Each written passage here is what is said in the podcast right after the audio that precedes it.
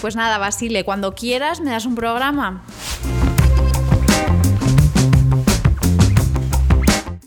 Aunque cuando vaya a ver a Basile intentaré estar un poquito menos insoportable que durante esta cuarentena.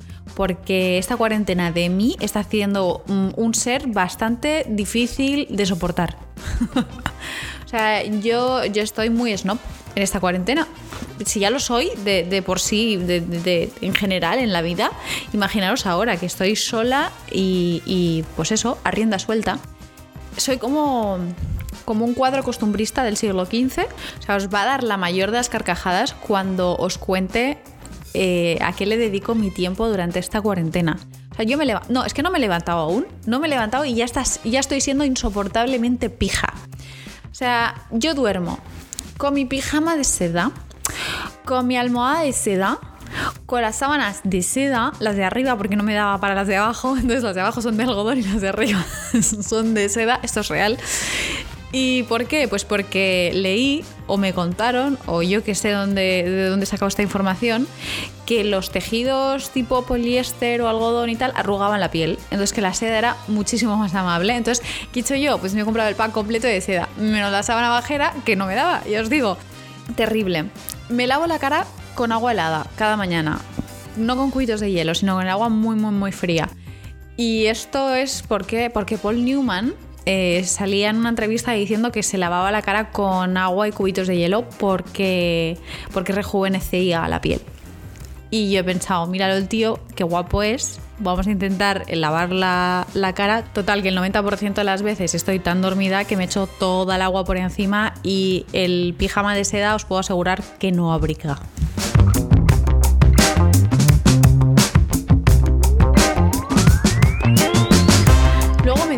unos 15 a 20 minutos, una meditación guiada que me cuesta concentrarme. Uf, uf.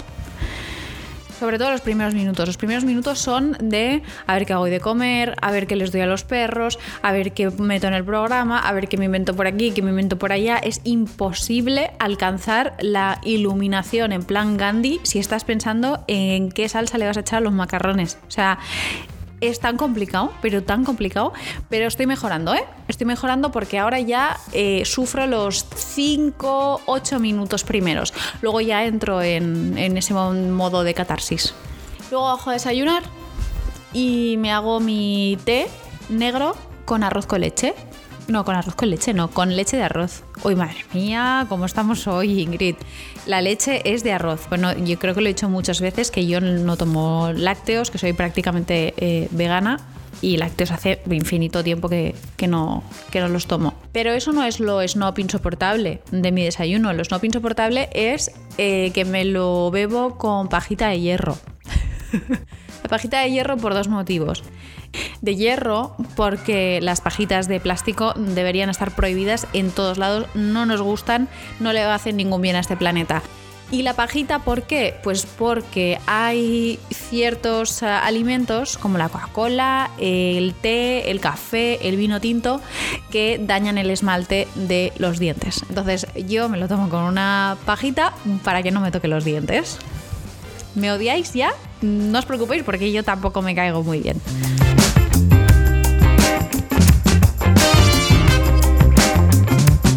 Y entonces ya me preparo delante del ordenador, full equip, para empezar el día y me pongo a escribir en plan Becker, en plan intensito. Y es que además esta cuarentena me ha dado por leer. Me ha dado por leer, pero no novelas y cosas normales, no. Me ha dado por leer libros con tildes filosóficas. Entonces, si no era yo lo suficientemente intensa antes, pues ahora ya ni te cuento. O sea, ahora voy a ser el cuñado de las reuniones familiares. Voy a ser la que haga alusiones a citas filosóficas. Voy a ser completamente insoportable. Pero ahí no acaba la cosa. Lo dramático es que tengo un nuevo hobby, porque estas cosas al final ya las hacía antes y no me ha ido tan mal con mis relaciones sociales. Pero, pero con esto yo creo que voy a caer en picado. Porque mi nuevo hobby es pintar acuarelas mientras escucho música del barroco en el jardín de mi casa. Quiero decir, estoy de una hostia con la mano abierta tamaño de una 4.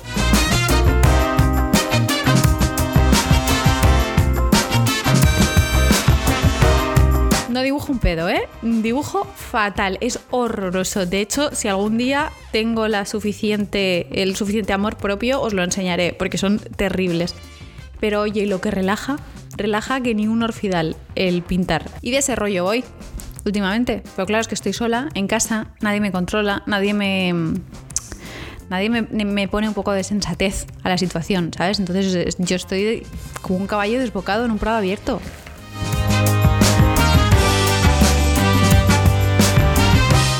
Pero bueno, yo estoy aquí enrollándome conmigo y mis cosas, que me encanta, ¿eh? Pero es que yo hoy tengo un material maravilloso. Quiero decir, esto está clasificado en el Pentágono. Hoy os voy a contar las citas más desastrosas que yo conozco. Además, os he dejado en la cuenta de Instagram, arroba oficial, un post para que vosotros podáis escribir eh, pues vuestras citas o citas de amigos o conocidos que sepáis que han sido un auténtico desastre. Pero es que lo que yo vengo a contaros hoy es tan difícilmente superable. O sea, lo que yo os traigo hoy es canelita fina. Voy a empezar con mi historia, que es bastante más light que la que vendrá a continuación, que esa es para ponerlo en los libros de historia. Pero bueno, no voy a hacer, no voy a hacer ningún spoiler, voy a empezar a contaros eh, mi historia.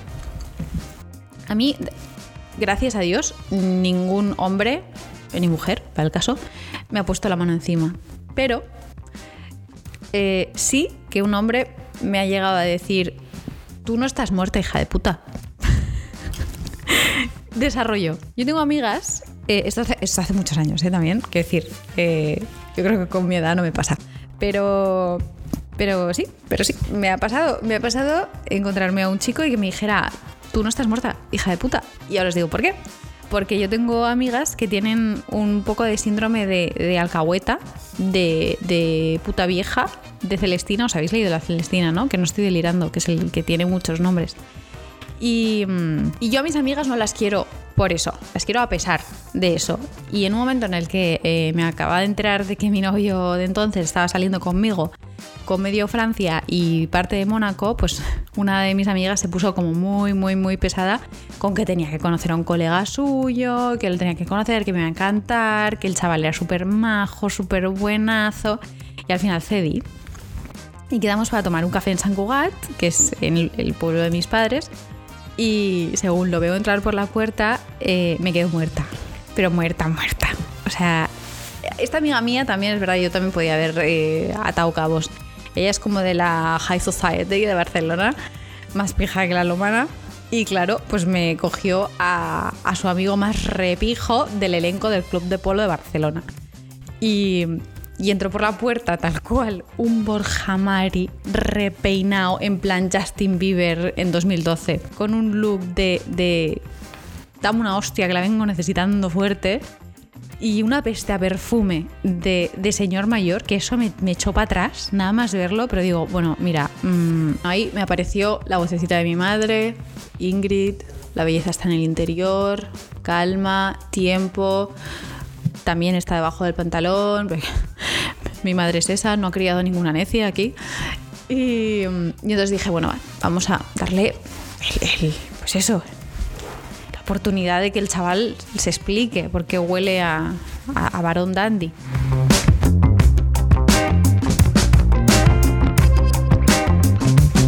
Total, que se me sienta adelante, como si acabara de salir de una misa del Opus Dei.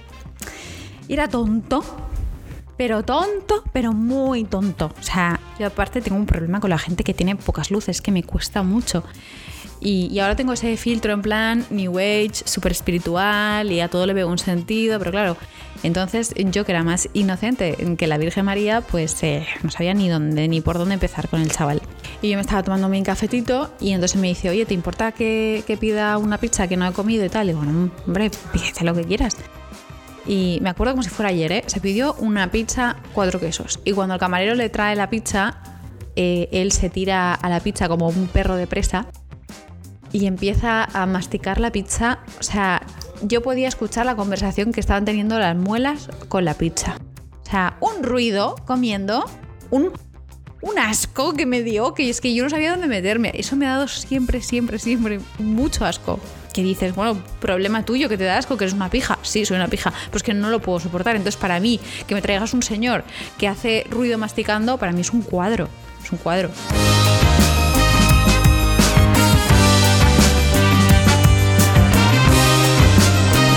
Total, que aguanté la cita como una jabata Mm, lo que fue para mí, pues no sé, dos meses y medio de cita, no, no sé deciros cuánto tiempo estuvimos ahí sentados en ese restaurante, pero se me hizo eterno. Y yo no había salido del, lugar, del bar, no era un restaurante, era un, un bar de estos con tapas. Y yo no había salido de allí, que ya le estaba escribiendo a mi amiga, eres una pedazo de cabrona, tía, tú no me conoces a mí de nada, pero ¿qué me has traído, colega? ¿Pero esto qué es?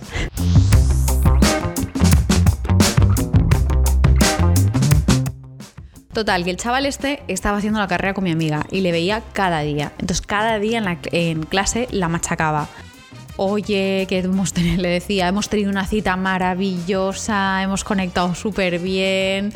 Y decía, pero este chaval, ¿en qué cita ha estado? En la mía no, desde luego, porque yo hablaba con monosílabos. Y la, y la martirizaba cada día, mi amiga. Por favor, dile que es que no me contesta los mensajes. Le ha pasado algo a su móvil, porque no entiendo. Tuvimos una cita súper guay. Y entonces ella me viene un día y me dice, tía, eh, tienes que hacer algo, porque este chaval se ha portado muy bien conmigo, porque me ha pasado todos los apuntes cuando yo me he petado las clases. Y, claro, y, y es que le gustas mucho. Y digo, tía, no, no, no, lo siento, pero no voy a volver a pasar por ahí. O sea, no voy a volver al mundo donde el tiempo se detiene. Quiero decir, no me apetece. No, invéntate lo que quieras. Dile, dile, no sé, que me he caído por un barranco. Dile que estoy muerta. Y la muy gilipollas, porque no tiene otro nombre, le dijo que estaba muerta. O sea, ¿cómo se puede ser tan imbécil? ¿Cómo se puede ser tan imbécil de tomarme a mí en serio? Sea, le dijo de verdad, de verdad de la buena, que, estaba muerta, que estaba fiambre, que la había palmado, que estaba con las patas estiradas. O sea, no sé ni... No sé. Total, que el chaval se fue a la mejor floristería de Barcelona y compró un ramo de flores blancas, enormes, preciosas, gordas, y las dejó en la puerta de mi casa con una cintita en la que ponía siempre en nuestros corazones. y la cara de mi madre y de mi hermana cuando llegaron a casa, o sea, no os lo quiero ni contar. Pero bueno, al tiempo de esto, eh, mi amiga me dijo, tía, te vienes a, casa de no sé quién, que no sé qué otro es su cumpleaños, hay karaoke. Y dije, eh, perdona, ¿karaoke? ¿Qué peluca me pongo? Y a mí que me gusta un karaoke más con tonto un lápiz, me cogí mis pelucas y me fui al karaoke con mi amiga. Y en la fiesta esta, pues mientras yo me, servía mi, mi, fantita de limón, porque yo entonces no bebía, estaba ahí, estaba quitándome, oigo que se me acerca alguien por detrás y me dice, tú no estás muerta, hija de puta. y era, era Borja Mari. Borja Mari estaba invitado a la fiesta. Resulta que mi amiga tampoco tenía muchas luces. Y pues esa, esa fue mi cita desastrosa. Más que la cita desastrosa en sí, fue, fueron las consecuencias. Eh, a mí me quemaba la cara de, de lo roja que me puse. O sea, yo no sabía dónde meterme en ese momento.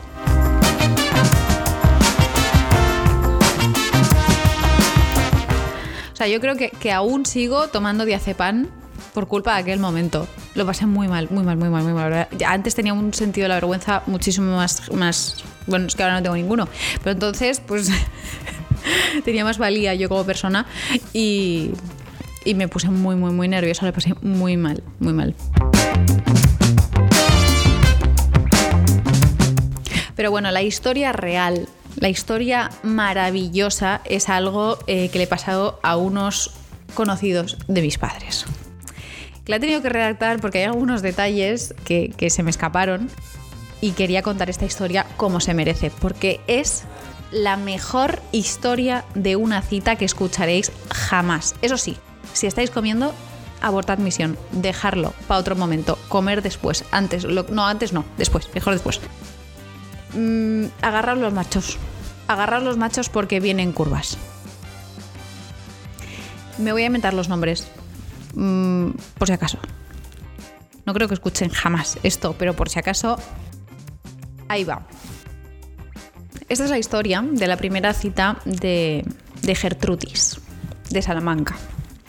Ger tenía una primera cita con Pablo, ¿cómo se llama? Pablo, un chico con el que había estado hablando por redes sociales durante más de tres meses.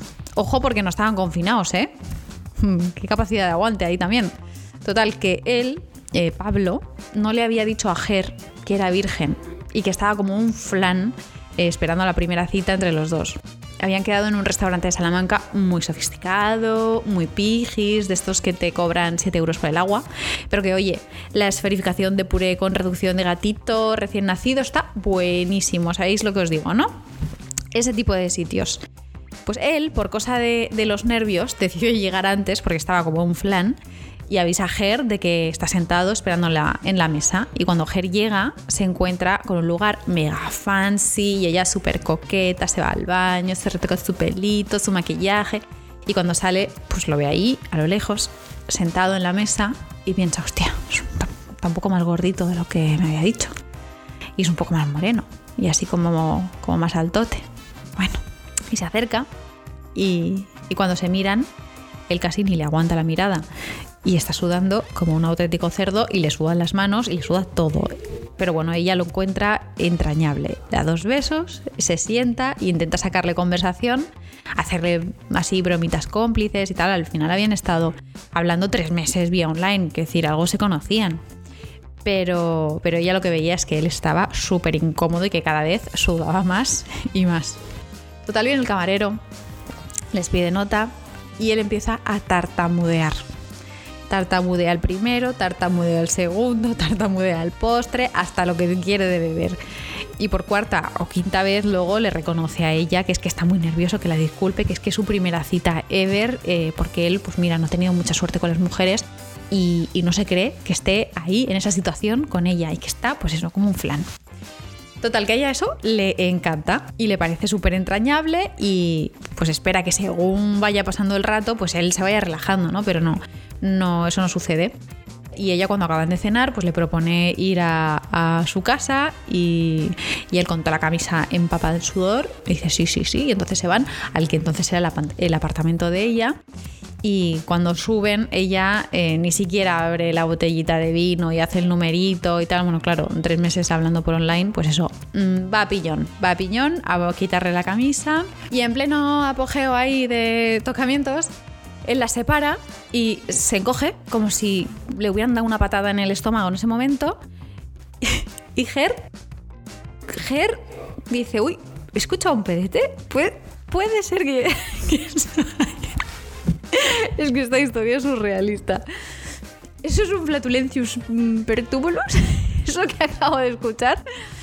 Y total, que él, él se va corriendo al baño, pero pero, madre mía, qué vergüenza. Pero, pero es tarde porque, porque huele. Huele a lo que tiene que oler. Total. Es que yo esta, y esta historia no sé por qué la estoy contando. Total, que en ese momento Ger no sabe si pedir más Salamanca para seguir corriendo, llamar a una ambulancia a las pompas fúnebres, porque olía realmente muy mal. Él se va patas abajo, obviamente, y, ella, que es que eres muy pesada, Ger, porque ese es un momento muy íntimo de uno que a uno le tienen que dejar en paz. Ella plantada al otro lado de la puerta, preguntándole si estaba bien cada dos minutos. O sea, cállate, Gertrudis, cállate que es un momento en el que no necesitas que te pregunten cómo estás. Total, ella ahí no vio la bandera roja. O marrón, en este caso. no la vio, no la vio. Y, y no solo, no solo eso. Es que ahora hay un girito muy... Es que de verdad que esta historia os juro que es real. Real 100%. Y no sé por qué la estoy contando porque me está dando un asco que me muero. Pero es que la tenía que contar porque es la mejor cita que he escuchado en mi vida. Es lo mejor que he escuchado en mi vida. Total, que ella, clavada en la puerta, espera a que él abra la puerta y no se le ocurre otra cosa que limpiar su ropa interior. Quiero decir, estaban hechos realmente el uno para el otro. Quiero decir, no se puede ser más gilipollas que ninguno de los dos. A los, al, año y medio, creo que me han dicho, eh, se acabaron casando. Eh, todos mis respetos. Todos mis respetos a esta pareja de Salamanca, que creo que no eran de Salamanca, pero bueno, me lo he inventado, igual que el nombre. Pero es que mejor no dar datos. Mejor no dar datos porque, porque si la gente se entera de esta historia, acabáis los dos en, en un manicomio. 100% seguro. Bueno, a mí esta historia me la contaron cuando yo tenía, pues no sé si tenía 13 o 14 años. Me adelgacé mucho porque estuve sin comer un año. La perspectiva sobre las citas en esa edad mm, preadolescente que tenía entonces me cambió mucho. Y espero haber compartido este mal rato que pasé yo con vosotros y que os pase lo mismo. no tenemos tiempo para más. Aunque claramente eh, tendremos eh, momentos para citas de mierda, como la que acabo de contar. De todos modos, eh, recordad que cuando una cita vaya mal, si, si no os han dicho eso de tú no estás muerta, hija de puta, mm, pues igual no ha ido tan mal. Hasta la semana que viene.